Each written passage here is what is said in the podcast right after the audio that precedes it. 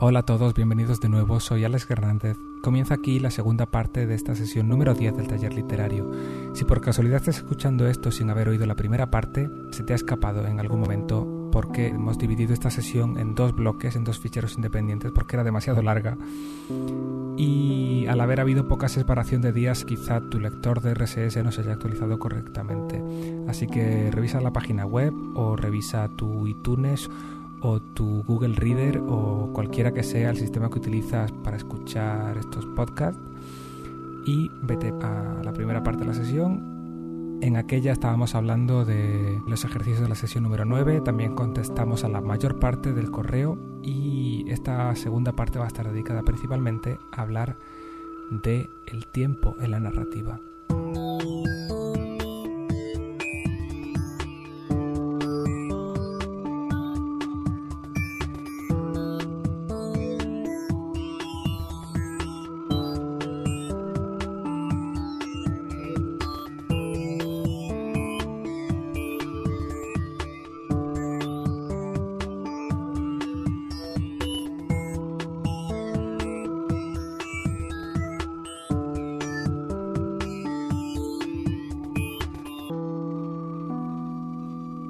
Al analizar el tiempo en narrativa estudiamos principalmente dos conceptos, el ritmo y el orden, como ya mencionamos hace unas cuantas sesiones. Pero hoy quiero empezar por comentar estos conceptos a la luz de un tema que estamos estudiando en las últimas sesiones, que es la relación entre la ficción y la realidad.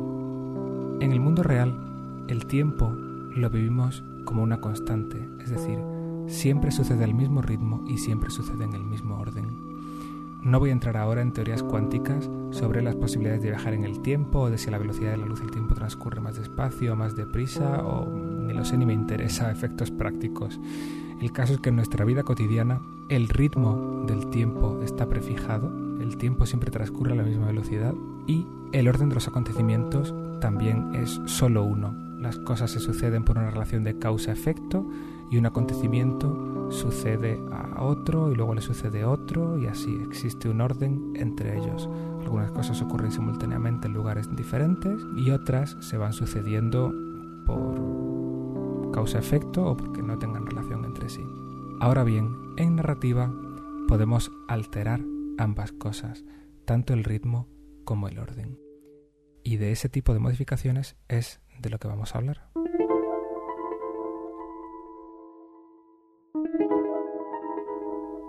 Comencemos por el ritmo e imaginemos que queremos reproducir el ritmo del tiempo real en nuestros textos. Podemos considerar que un diálogo, tanto si está escrito sobre el papel para ser leído como si está interpretado por unos actores, ocupa aproximadamente el mismo tiempo si tuviera lugar en la vida real que si lo hemos interpretado por unos actores o si lo estamos leyendo. El tiempo de lectura aproximadamente eh, será parecido al que tendrían esas palabras en la vida real. Del mismo modo, por ejemplo, en cine, eh, mientras estemos viendo unos acontecimientos en plano secuencia, es decir, una única toma de la cámara que va siguiendo la acción o un plano fijo, mientras no haya cortes de montaje y mientras no haya efectos de cámara lenta o cámara rápida, pues también es tiempo real. Ahora bien, ¿en qué casos el tiempo puede ir más lento o puede ir más deprisa? Vamos a verlo. El tiempo se detiene absolutamente en narrativa, por ejemplo, cuando se hace una descripción.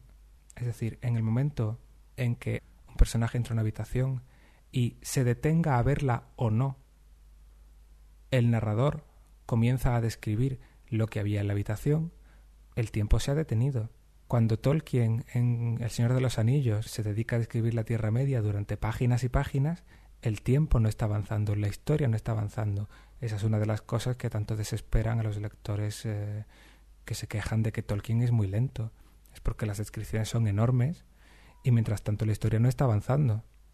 También puede ocurrir que las cosas se describan conforme el personaje las ve, es decir, si alguien entra en una casa por primera vez y el narrador nos va contando cómo avanza mirando este objeto, luego mirando el siguiente y luego mirando el otro, sí podríamos considerar que eso es tiempo real, porque estamos descubriendo esa habitación al mismo tiempo que lo hace el personaje.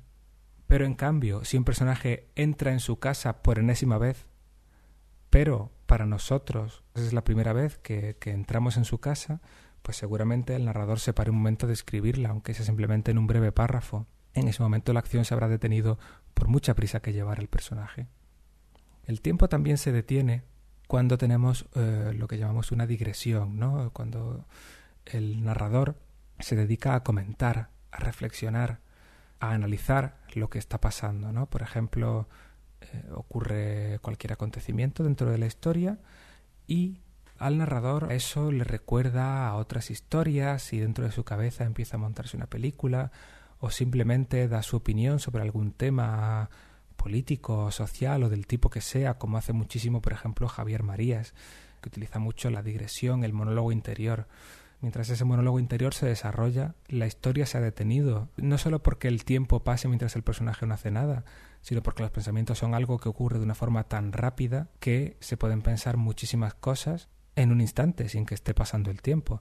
Pero es más, no estamos hablando ya de que el personaje se detenga a pensar, sino que el narrador cesa de contar por un momento para introducir su propia opinión sobre los acontecimientos o sobre cualquier otra cosa. En estos casos estamos alterando el ritmo, estamos consiguiendo una visión del mundo muy pausada, muy analítica. La velocidad también puede reducirse sin que tenga que detenerse el tiempo por completo. El tiempo se ralentiza en narrativa cuando la narración es muy pormenorizada. Por ejemplo, si describimos en una novela una escena de combate, con todos los movimientos, las fintas, eh, las esquivas, en fin, según el tipo de combate que sea, las armas que se estén utilizando, saltos, etcétera, quizá para describir tres movimientos que ocuparían en tiempo real apenas unos milisegundos, si necesitamos una frase para cada uno de ellos, el tiempo de la lectura, el tiempo de la narración se extiende mucho más de lo que se extendería el tiempo real de esas acciones. Del mismo modo, eh, si cualquier acción cotidiana se describe con mucho detalle y mucho mimo, también estamos ralentizando el tiempo. En narrativa audiovisual, en cine, por ejemplo, el tiempo se ralentiza con la cámara lenta, como en las escenas a tiempo de bala de Matrix, como en la película de 300, que yo no la he visto, pero creo que también es prácticamente la mitad está en tiempo de bala, eh, si veis el tráiler de Watchmen, que es el mismo director de 300, yo creo que debe ser el primer tráiler de la historia del cine íntegramente a cámara lenta, veis que la cámara se recrea en los detalles de tal manera que necesitamos más tiempo para apreciarlos todos del que ocuparían esas acciones en el tiempo real. En cine también puede detenerse o ralentizarse el tiempo si se van alternando escenas simultáneas. Es decir, si nos va saltando de un espacio a otro y vamos viendo paralelamente o alternativamente cosas que están ocurriendo simultáneamente, el tiempo se duplica, porque estamos viviendo dos veces el mismo tiempo, una vez en un espacio y otra vez en otro. Por supuesto, también tenemos la posibilidad de acelerar el tiempo. En narrativa, el tiempo se acelera, eh, siempre entre comillas esto de acelerar y de ralentizar porque no debemos imaginarnos a los personajes moviéndose a cámara lenta ni corriendo como a cámara rápida. No se trata de eso, se trata de dedicar a la narración más tiempo del que las acciones toman o menos. Entonces, repito, el tiempo se puede acelerar en narrativa eh, básicamente con dos recursos. El primero de ellos es el resumen, como hemos visto hace un momento en el ejemplo número 2 de las crónicas marcianas de Ray Bradbury al principio de la, de la primera parte de esta sesión cuando el capitán narraba la travesía a los hombres, no teníamos una transcripción completa de su narración, simplemente se nos decía que la narraba, con lo cual se nos había resumido toda una escena. Esa frase resumía un pequeño monólogo que en la realidad pudo durar cinco minutos o cincuenta, no lo sabemos. El tiempo también se puede acelerar tanto en narrativa como, en cine a través de la elipsis. La elipsis significa que eliminamos un fragmento de la narración, que en un momento dado dejamos de contar, nos saltamos un fragmento de tiempo que no nos interesa y seguimos contando en otro momento más adelante. Es decir, supongamos que yo estoy contando unos acontecimientos que ocurren una noche relativamente en tiempo real, en la que, pues, no sé, eh, un chico tiene, tiene un diálogo con una chica, el diálogo por supuesto ocurre en tiempo real, después se la lleva a casa y hacen el amor, y cuento, cuento esa escena con todo lujo de detalles, con lo cual me recreo en ella y, y ocupo un tiempo considerable en describir la escena de sexo y luego se quedan dormidos. Si yo siguiera en tiempo real, o si incluso resumiera lo que ocurre durante la noche, durante la noche lo más normal es que no ocurra nada. Sería estúpido que yo siguiera contando en tiempo real cómo mm, uno ronca, el otro se da la vuelta, se rasca una oreja, no tendría ningún sentido. Directamente salto y en el párrafo siguiente empezaré diciendo por la mañana se despertó, bla, bla, bla, bla. Eso es una elipsis. En cine se realiza también continuamente mediante el montaje. El tiempo se acelera en cine alguna vez con cámara rápida, no es muy habitual, pero bueno, puede darse. Pero sobre todo con elipsis a través del montaje. Un ejemplo muy claro de esto, de cómo, agilizar una narración, lo tenéis en los primeros cinco minutos de una comedia muy divertida que se llama Hot Fuzz. Creo que en España la distribuyeron con el estúpido título de Arma Fatal, pero ya sabemos que las comedias siempre tienen títulos estúpidos en nuestro país. Si podéis eh, buscar la Hot Fuzz es del equipo de otra buena comedia que fue Zombies Party, que tampoco es su título original, en, en inglés se llamaba Shaun of the Dead o algo parecido.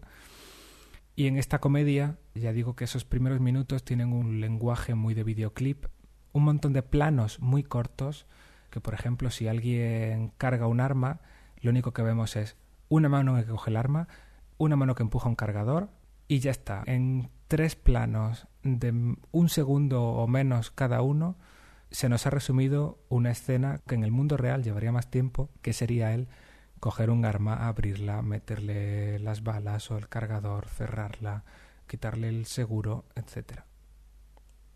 Ahora bien, explicadas las técnicas para acelerar o ralentizar el tiempo, ¿esto de qué nos sirve como autores? Aquí viene lo interesante. Nos sirve, amigos míos, para darle a las cosas su debida importancia, para darle a cada parte de nuestra historia la atención que se merece el ejemplo que teníamos antes en Crónicas Marcianas era muy bueno. Esa escena de los hombres cenando en suelo marciano, de esa forma tan resumida en el que sus palabras no nos eran presentadas en tiempo real, sino que se nos resumían muy brevemente, nos daba en solo un párrafo todo el ambiente de una noche tranquila, apacible, de un ambiente de camaradería. No necesitamos tener toda una escena en tiempo real ni todo un diálogo al respecto para recibir esa sensación, porque eso no forma parte de la historia, esos diálogos que tuvieron lugar esa noche no forman parte de la historia. Por eso Bradbury acelera el tiempo y resume. Del mismo modo, hay momentos de nuestra historia que tendrán especial importancia, o lugares en los que se desarrolla nuestra historia que también jueguen un papel dentro de la misma. En ese caso, puede ser interesante detenerse a describirlos o detenerse a comentar, a analizar o a describir en detalle lo que está ocurriendo o lo que un personaje está pensando. Como digo siempre, esto lo veremos más claro cuando vayamos viendo más y más ejemplos.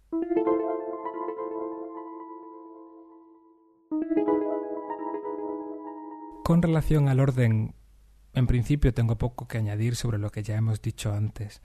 En el mundo real las cosas suceden en un orden determinado y siempre sabemos si algo ocurrió antes que otra cosa o ocurrió después o ocurrió simultáneamente. No hay más posibilidades. Ahora bien, en el momento en que contamos una historia, podemos permitirnos no contarla en el orden en que ocurrió. Y para eso utilizamos básicamente dos recursos, el flashback y el flash forward, que ya hemos hablado de ellos multitud de veces. Al flashback también se le puede llamar retrospección o se le puede llamar analepsis y consiste en dar un salto atrás en el tiempo para contarnos algo que pasó en una línea temporal anterior a la principal de nuestra historia. Permanecemos en ese tiempo anterior durante el tiempo suficiente para contar la escena que necesitamos contar y después volvemos al punto de partida, al momento en el que nuestra historia se quedó y a partir del cual continuamos. De una forma similar, el flash forward, al que también se puede llamar prospección o prolepsis, consiste en saltar hacia adelante en el tiempo para ver unos acontecimientos a los que todavía no se ha llegado desde el momento de la línea temporal en el que estamos contando nuestra historia, pero que se desarrollarán más adelante. Esto nos dice la Wikipedia que se utiliza menos. Pero yo tendría que puntualizar que no es del todo cierto. Es cierto que el flash forward es un recurso menos utilizado que el flashback, sobre todo, por ejemplo, en cine. Pero en narrativa hay una forma de prospección, de anticipación de acontecimientos que están por venir, que sí es más común de lo que podemos creernos. De hecho, es algo que muchos escritores principiantes suelen hacer y que considero un error de novato, y es dejar que su narrador amenace con cosas que están por pasar. En plan, poco podía imaginar ella lo que se avecinaba. O, ¿cómo iba yo a saber los terribles acontecimientos que aquello iba a desencadenar? Cogéis la idea, ¿no? Parece que el autor quiere hacerse el interesante y decir, porque todo eso es súper misterioso, pero no porque sea misterioso, sino porque yo te lo digo que esto va a tener consecuencias muy graves. A mí esto me parece una torpeza, me parece que es no ser capaz de crear un suspense o unas expectativas de una forma natural. Como dije hace tiempo, la ficción se percibe mucho mejor de una forma similar a como percibimos la realidad, es decir, a través de los sentidos. Y la realidad lo primero que habría que decir es que la percibimos en orden cronológico que me crees suspense, no porque el personaje esté viviendo una situación de suspense y yo la comparta con él, sino porque tú como autor me prometes que hay cosas importantes por pasar, pues la verdad, chico, no sé si creerte. Es decir, no tengo ningún motivo para interesarme por la historia del personaje si no me interesa de por sí, solo porque el autor me diga que es interesante. Eso ya lo juzgaré yo. Y hablando de esto, hablando de que percibimos la realidad en orden cronológico, quizás sería interesante matizar que los saltos temporales, la ruptura del orden cronológico, puede funcionar de dos formas muy diferentes. Por una parte, puede tener un componente muy emocional, es decir, la mayoría de las veces los flashbacks se utilizan para que el personaje recupere algún recuerdo. En un momento concreto, puntual de la historia, sucede algo que provoca en el personaje la necesidad de recurrir a un momento de su pasado. Un nuevo acontecimiento le recuerda a alguno que ya vivió. Esa forma de funcionar de nuestra, de nuestra cabeza es muy humana. Entonces, aunque no es algo que percibimos con los sentidos, sí puede convertirse, si está bien trabajado, puede funcionar de una forma muy visceral, del mismo modo, tampoco podemos a veces evitar anticiparnos a los acontecimientos, querer saber lo que va a pasar. Tenemos sueños, tenemos esperanzas sobre el futuro. Eso también puede reflejarse en la ficción y puede tener un componente muy orgánico, muy emocional. Ahora bien, una vez dicho eso, también es cierto que, como he dicho, la realidad la percibimos en orden cronológico y a veces nos encontramos historias que no están contadas en orden cronológico y no porque los personajes estén recordando, sino porque el narrador o el director de la película o el guionista o el autor han decidido desordenar los fragmentos de esa historia. Por ejemplo, Pulp Fiction es eh, un ejemplo típico. Es una película en tres episodios y los episodios están relacionados entre sí, pero no se nos presentan en el orden en el que ocurren. ¿Por qué? Pues porque Tarantino lo decidió así y le pareció más interesante que el público tuviera que plantearse de qué forma encajan esos tres episodios entre sí. De una manera similar, la película Memento, de la que ya hemos hablado aquí también, está contada en orden cronológico casi inverso. Y esto está hecho así por dos razones. Una, porque es apropiado para la historia, porque el personaje tiene problemas de amnesia y la forma en la que enlaza los momentos dentro de su cabeza es bastante confusa, entonces ahí compartimos esa experiencia, esa dificultad con el personaje, pero también porque intelectualmente es un reto mucho más interesante plantearse cómo encajan esos fragmentos entre sí. Entonces aquí esta desestructuración del orden cronológico no tiene ningún factor emocional, no tiene ningún factor visceral, sino que es exactamente lo contrario. Es una especie de puzzle mental. Hay ciertos usos de, la ruptura del orden arbitrarios que son absolutamente un ejercicio de narrativa y un ejercicio de, inteligencia que puede estar ejecutado con mejor o peor fortuna. Ya mencioné también aquí hace tiempo el único salto temporal notable que hay en, la película El bosque de, de Shyamalan en The Village, que me pareció muy torpemente ejecutado. Pero vamos a seguir hablando de, algunos ejemplos. Eh, la película Moulin Rouge, que seguro que todos habéis visto, empieza contando el final, empieza contando cómo termina. Es la crónica de una muerte anunciada. El amante nos dice que la chica está muerta. Y luego comienza la historia, y la historia comienza cuando el chico y la chica ni siquiera se han conocido todavía. De hecho, conforme avanza la película, se nos olvida que el chico nos dijo al principio que la chica va a morir. Efectivamente, al final la chica muere, si ya nos lo habían dicho, es la crónica de una muerte anunciada, como en la novela de García Márquez. Ahora bien, ¿esto es prolepsis o esto es analepsis? El tiempo narrativo principal es el del chico, estamos en el presente, y entonces tenemos un largo flashback, que es toda la película, en el que se nos cuenta la historia. ¿O es que al principio hemos tenido un pequeño flash forward, hemos saltado al futuro, hemos adelantado acontecimientos, y luego se nos cuenta lo que es la historia principal, que es el hilo temporal que realmente nos interesa? Yo sinceramente no tengo una respuesta. La respuesta que puedo daros a esto es que la prolepsis y la analepsis, o el flashback y el flash forward, si queréis el término inglés, empiezan a ser conceptos anticuados porque dependen de un momento narrativo central, dependen de que haya una línea narrativa central, desde la que se salta hacia adelante o hacia atrás, pero a la que siempre se vuelve. Frente a esa estructura clásica, se empieza a dar cada vez más una alternancia de momentos, cada vez es más común el ejemplo de, de Moulin Rouge es muy simple y esto de, adelantar un poco un momentito para luego volver atrás lo hace mucho Abrams, por ejemplo en la serie Alias y lo hizo también en, la película de Misión Imposible 3, ¿no? Misión Imposible 3 empezaba con Tom Cruise en una especie de almacén o algún sitio parecido eh, atado mientras el villano de turno le amenazaba con torturar o con matar a su esposa. No recuerdo exactamente de lo que estaban hablando. Esta escena de máxima tensión que parece, bueno, que es un comienzo in media res, es decir, en mitad de la acción, no tenemos un prólogo, no tenemos una introducción, directamente tenemos villano, héroe, tensión, lucha, amenaza.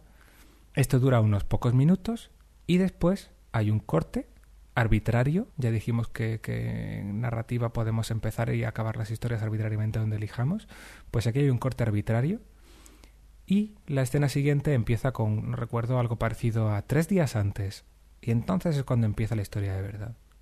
Esto en Alias también se hacía muchísimo y de hecho creo que incluso en Perdido se ha hecho alguna vez otra serie de Abrams. ¿Por qué hace esto?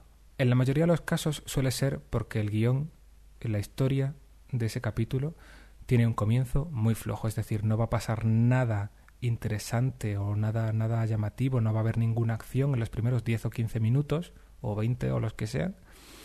Entonces necesitan un gancho inicial fuerte para que el espectador no abandone.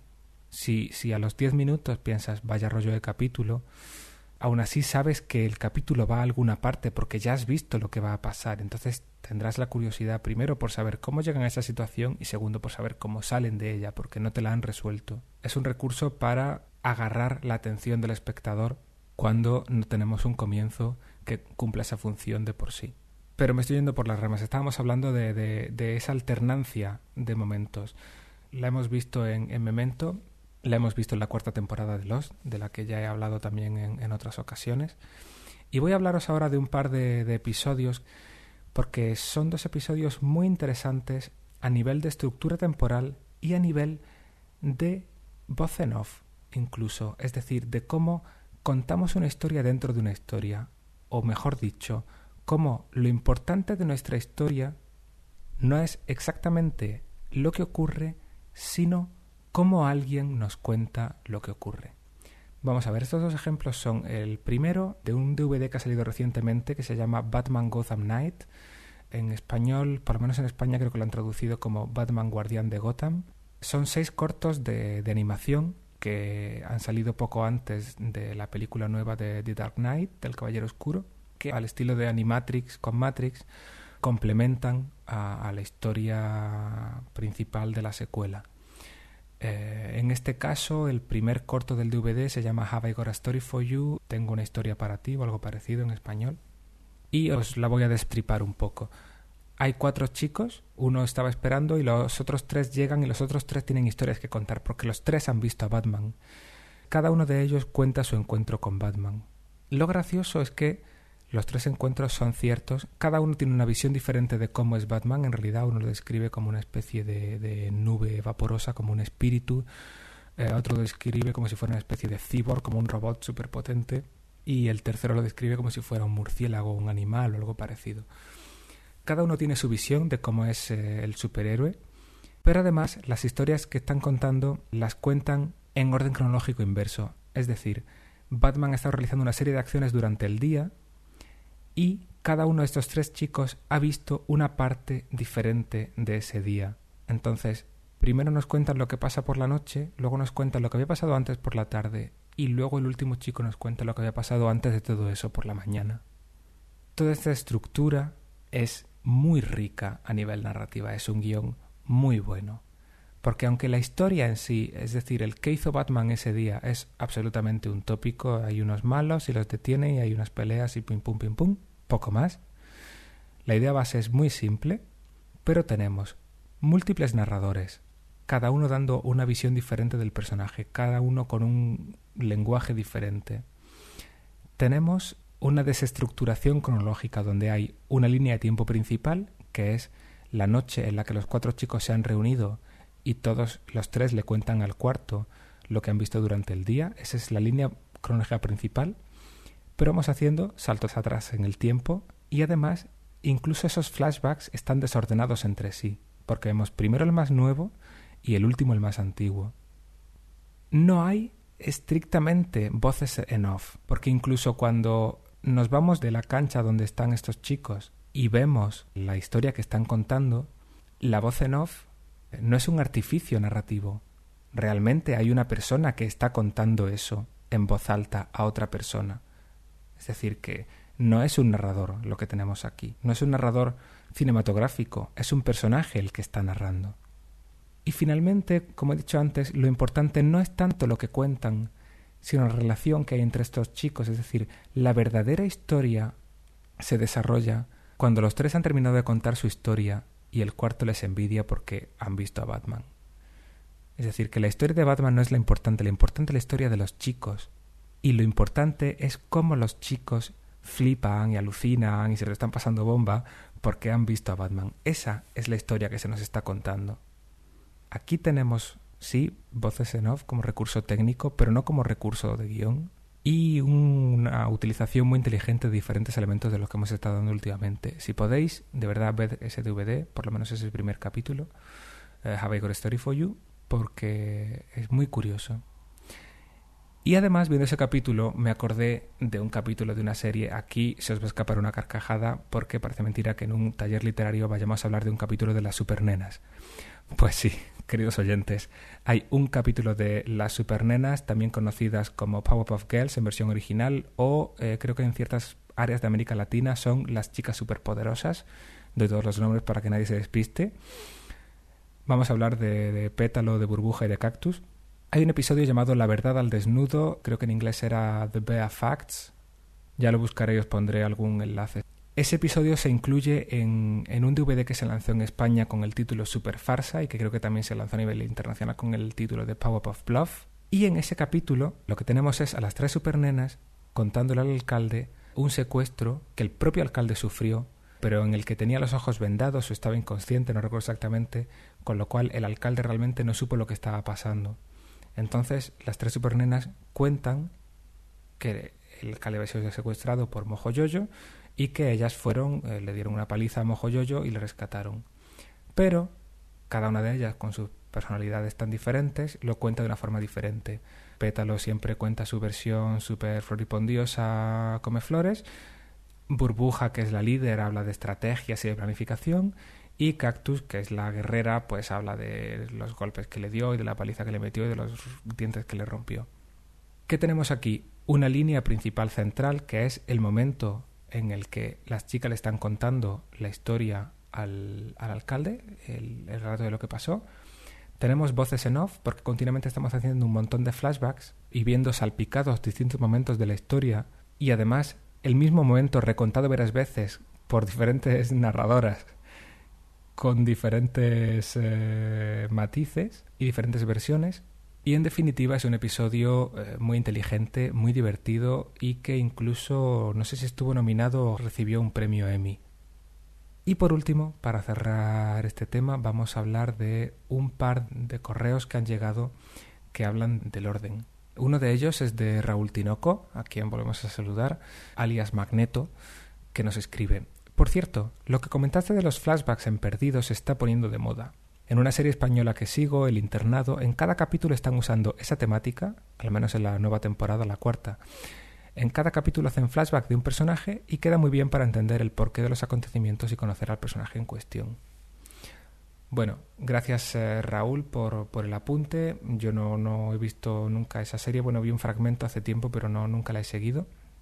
Y evidentemente están copiando, están plagiando descaradamente la estructura de lo que hace Perdidos, que desde el principio ha hecho eso. En cada capítulo avanzaba la historia principal, pero también en cada capítulo se centraba puntualmente en uno de los personajes de los náufragos de la isla para, a través de flashbacks, contarnos parte de su historia, parte de su trasfondo por lo que me cuentas, en, el internet están haciendo exactamente lo mismo.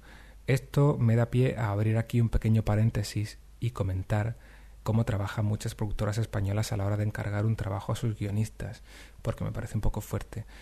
El productor llega y se sienta con el equipo de guionistas y les suelta sobre la mesa un paquete de, guiones o de DVDs y les dice que quiere que le creen una serie como tal esta o tal otra porque está teniendo mucho éxito en Estados Unidos o en algún país europeo.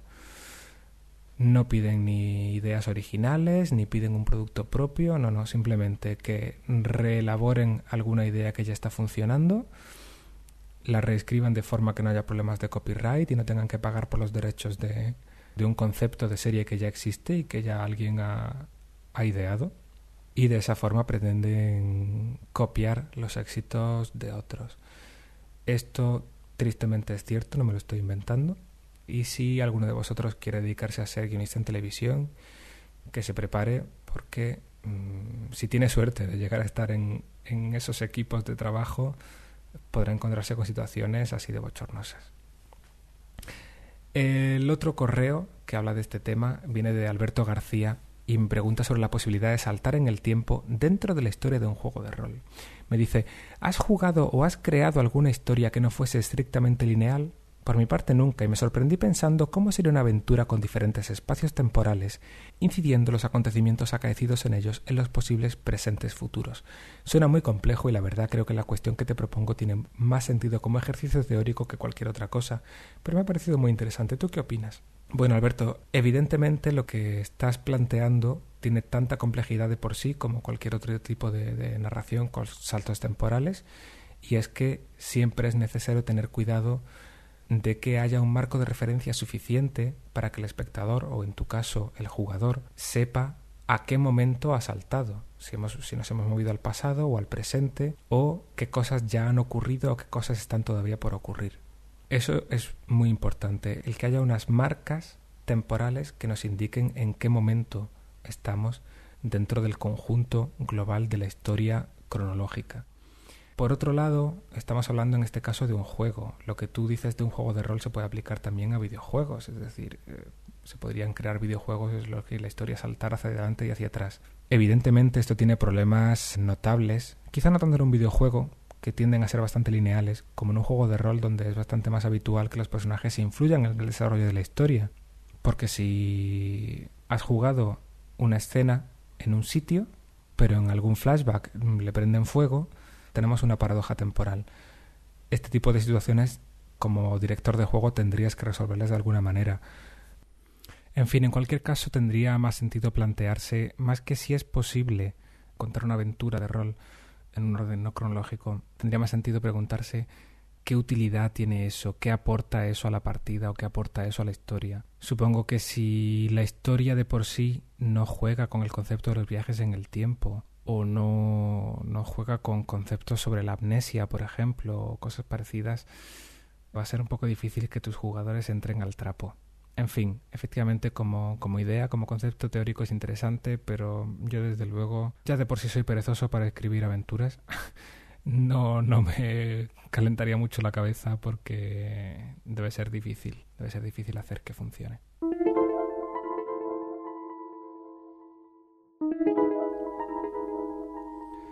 Todo lo que he dicho sobre orden y ritmo en narrativa también se puede aplicar a otros formatos como el cine o la televisión o el cómic, pero este tema del que voy a hablar ahora sí es más específico de la prosa. Se trata de la elección del marco de referencia temporal. ¿En qué consiste? Vamos a suponer que ya hemos elegido en qué momento empieza y en qué momento acaba la historia, lo cual es un elemento intrínseco de la historia. Y vamos a suponer también que hemos elegido en qué orden vamos a contarla, si vamos a ir en orden cronológico o vamos a hacer cualquier tipo de salto de las posibilidades que hemos comentado, lo cual no es intrínseco de la historia en sí, sino que es una elección narrativa. Pues bien, hay otra elección narrativa que también podemos hacer y es en qué momento se sitúa no la historia, sino el narrador. Supongamos que tenemos, por ejemplo, una historia en orden cronológico, contada en primera persona. Podría contarse en pasado, como alguien que recuerda algo que le ocurrió, pero también podría contarse en presente, como alguien que va relatando en su cabeza las cosas que le están ocurriendo en ese momento. Para que lo veáis más claro con un ejemplo, voy a coger ahora mismo el libro de Murakami, Kafka en la orilla y vamos a leer un par de ejemplos de él. Leo un fragmento del capítulo 2. Dice así: Eran poco más de las diez de la mañana cuando vi una luz plateada que brillaba en lo alto del cielo, un brillante resplandor de luz plateada. Sí, era el reflejo que despide un objeto metálico, sin duda, y ese resplandor se fue desplazando muy despacio por el cielo de este a oeste. Nosotros nos preguntamos si se trataría de un B-29. Estaba justo sobre nuestras cabezas, así que teníamos que mirar directamente hacia arriba. El cielo estaba despejado del todo, sin una nube, y la luz nos cegaba. El texto continúa de esta manera. Como veis, el narrador de este fragmento está contando algo que vivió en primera persona en el pasado, y para hacerlo utiliza verbos en la forma del pretérito indefinido. Eran, nos preguntamos, estaba, teníamos, etc. Y verbos que lo complementan como se fue desplazando, etc. Ahora bien, en el capítulo 1 hemos tenido un narrador diferente. Vamos a leer un fragmento. Aquí el narrador es un joven de unos 15 años que está preparándose para fugarse de casa. Dice así.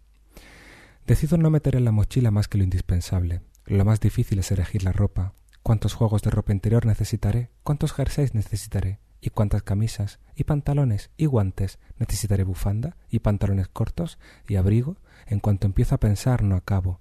Pero hay algo que sí tengo claro. No quiero vagar por una tierra extraña con un fardo enorme a la espalda que proclame a los cuatro vientos que me he escapado de casa. Si lo hiciera pronto llamaría la atención. Me pondrían bajo la custodia de la policía y en un santiamén me habrían enviado de vuelta a casa. O acabaría en manos de los tipejos menos recomendables de la zona. A un lugar frío es mejor no ir. Llego a esa conclusión. Sencillo, ¿verdad? Pues me voy a un lugar cálido. Así no necesitaré abrigo ni guantes. Al no tener que pensar en el frío, la ropa necesaria queda reducida a la mitad. Como veis aquí el narrador está contando las cosas tal cual se le pasan por la cabeza, es decir, en presente. No está hablando de cosas que ya le han ocurrido, sino nos está contando las cosas tal cual las está viviendo en este momento. Y por eso los verbos elegidos están en presente. Decido, es, quiero, empiezo a pensar, etc. A esto es a lo que me refería con el marco de referencia temporal. ¿En qué momento de la historia se sitúa el momento de la narración. Lo más habitual es que sea posterior y que la historia se cuente en pasado. Coged cualquier novela del estante y seguramente os encontréis que está contada en pasado. Tanto si se cuenta en primera persona como en tercera, eso es indiferente. Lo más habitual es contar las historias en pasado. Pero pueden contarse también en presente y hipotéticamente debe ser gramaticalmente posible contar las historias en futuro como si fueran alguna especie de predicción, pero en fin, desde luego no es habitual y yo no recuerdo ningún ejemplo. Pero volvemos a lo que nos interesa. Una vez que hemos elegido un marco de referencia temporal, debemos tener mucho cuidado de ser consecuentes con él. Porque es un error muy habitual entre los escritores amateur ir entremezclando formas verbales de pasado y de presente. Hasta tal punto es habitual que en este libro de Murakami nos encontramos un error parecido. Os lo voy a leer ahora mismo. Sigo por donde iba. Al no tener que pensar en el frío, la ropa necesaria queda reducida a la mitad. Elegí prendas ligeras, fáciles de lavar, que se secaran deprisa y que abultaran lo menos posible. Las plegué bien y las embutí en la mochila. Como veis, aquí espontáneamente ha cambiado al pasado. Y lo sigue haciendo de vez en cuando a lo largo de la novela. Ignoro por completo si esto es algo intencionado de Murakami o si es un error de la traductora. No lo sé. Pero la cuestión es que la versión en español que recibimos tiene esta especie de incongruencia que desde luego si es una opción estilística a mí me resulta de lo más discutible porque no le encuentro ninguna razón de ser y si es un error, me parece un error de principiante que deberían haberse molestado en, pulir los editores o quien correspondiera. ¿Cómo elegir correctamente el marco de referencia temporal para nuestra historia? Pues sin duda eso va a depender enteramente de cuál es tu historia. Si no quieres complicarte, yo te recomiendo que los primeros textos utilices el pasado, el pretérito indefinido como base, con cualquier otra conjugación que necesites eh, según la historia lo requiera, ya sean pretéritos perfectos cuando el personaje esté recordando cosas que ocurrieron aún antes de su línea temporal, condicionales, subjuntivos, lo que necesites. Eso no necesitas pararte a pensarlo porque todos conjugamos los verbos de forma totalmente inconsciente. Si decides contar la historia en presente, piénsate qué ganas o qué pierdes con eso, cuáles son las razones tienes para hacerlo y, en todo caso, sé consecuente con tu decisión. Hasta que no lo pruebes con la historia que tienes en la cabeza, no lo vas a saber si, te gusta más una forma de hacerlo o la otra. Pero quería mencionarlo hoy porque es otro aspecto relacionado con el tiempo y relacionado con la escritura.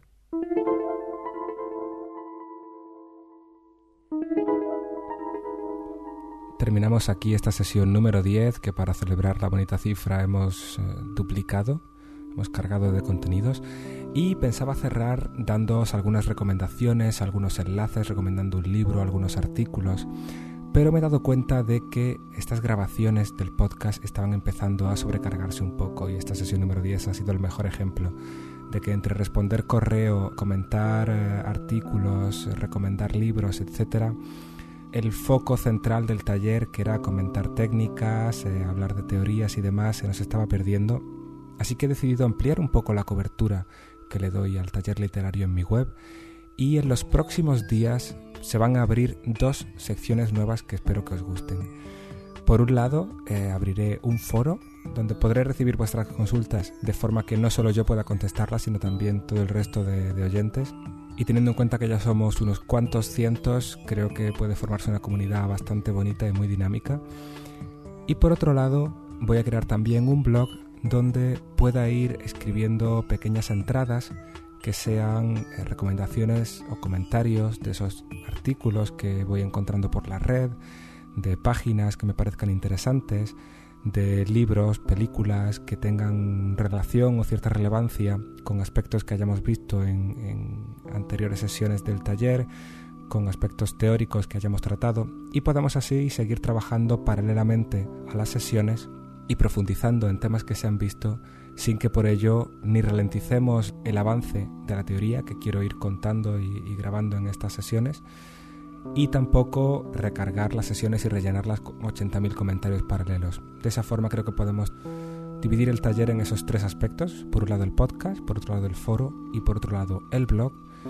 Y espero que estén funcionando en muy pocos días, que cuando entréis en la web el próximo día en alsernández.es ya tengáis los enlaces a las nuevas secciones y si no están, mm, volved pronto porque espero tenerlos listos cuanto antes y espero como siempre recibir vuestros comentarios, vuestra participación, por supuesto, vuestras sugerencias y si os ocurren cosas para mejorarlo. Si sabéis algo de programación o de diseño, estaré encantado de recibir vuestra ayuda porque con esto estoy un poco desentrenado y me está costando un poco poner en marcha estas dos nuevas secciones. Espero que os interesen. Como siempre, gracias por estar ahí y nos vemos dentro de unas pocas semanas en la que será ya la sesión número 11 del taller literario. Hasta la próxima.